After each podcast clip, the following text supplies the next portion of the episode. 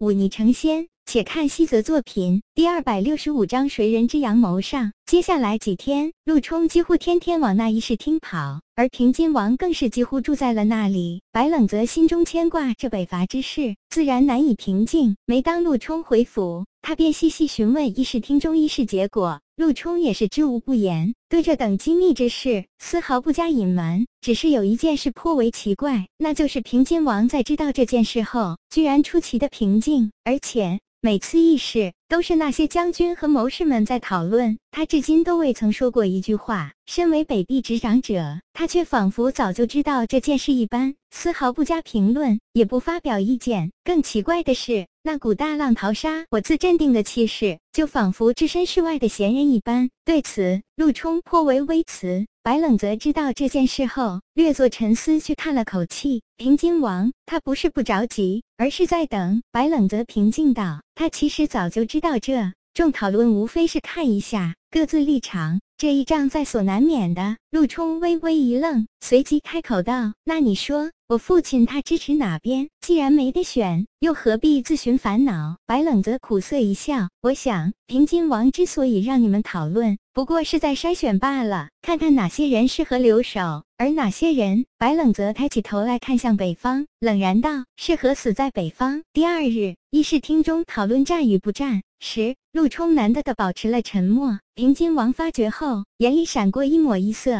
又是一天没有结果的争论。结束时，陆冲故意留了下来。平津王看在眼里，微微一笑，走到他身边，拍了拍他的肩膀，问道：“有话说？”陆冲略一犹豫，还是点了点头。父亲，你这几日以来一直不参与争论，也不曾表态，是不是已经看透了这场争论根本毫无意义？这北伐，我们说到底还是要打的。哦，平津王笑容更浓了些，说道：“你自己想的，不是？”陆冲坦言：“我们讨论战与不战的事，我都告诉了白冷泽，是他说的。”犹豫了一些时间，陆冲接着说道：“他说，您是在看这些武将和谋士的态度，看谁适合留下来，而谁适合去北方。此子大才。”陆平金赞叹一声，说道：“不错，既然连健康皇宫那位都发话了，我区区一个养人鼻息的北王。”有什么资格不去？再者说，我们身为军人，便当为国效忠，这是大义。健康那边，无论什么原因，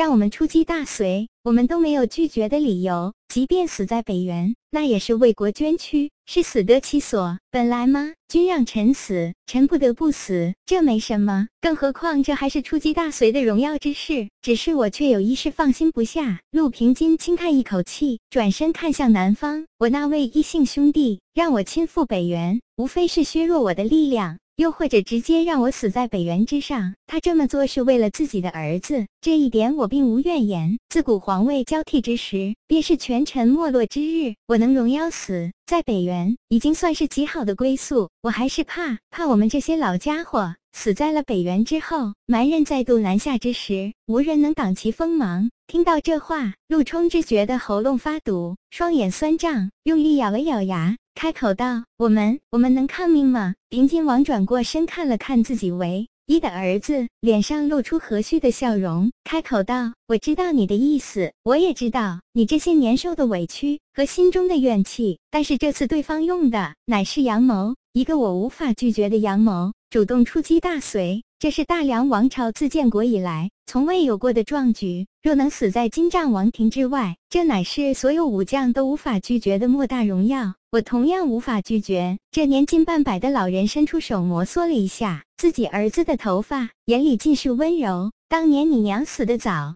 她死的时候你才七岁吧？那时候你不过这么高。老人比了一下，接着柔声说道。这十几年来，你跟着我受了多少委屈，我都记着呢。但这些怨气，你还是尽早散去吧。那毕竟是皇室，若天下安定，我们做臣子的，即便受些委屈，又算得了什么？只是他若做得太过，我定不能让他如意。你放心，这次若是不可为，拼着丢了这晚节，我也要保下你的性命。陆冲再难压抑，两眼。留下两行清泪。你那位白姓朋友很不错，当初是爹看错他了。平津王轻轻笑道：“他为你做的一桩桩一件件，我都看在眼里。你能找到这样的朋友，那是大造化，为父十分欣喜啊！这位白公子城府心机颇深，处事正其兼施，心中丘壑只怕不比那位当年的第一才子差，甚至在视野和大局上还略胜一筹。以后你不妨多听听他的意见。陆冲泪眼朦胧，不肯抬头，只是闷声答应。行了，一人之下，万人之上，风光二十年，逍遥二十年，足够了。陆平金转过身，朝着东方拜了一拜，叹息道：“只是才二十年，没能完成当年那位仙人的嘱托啊！”健康皇宫，皇帝寝宫中传来魏成平剧烈的咳嗽声，那撕心裂肺般的咳嗽，似乎要把心肺都咳出来一般。魏成平咳完，剧烈的喘息几声，看着身前毕恭毕敬匍匐在地的大儿子，满意的点。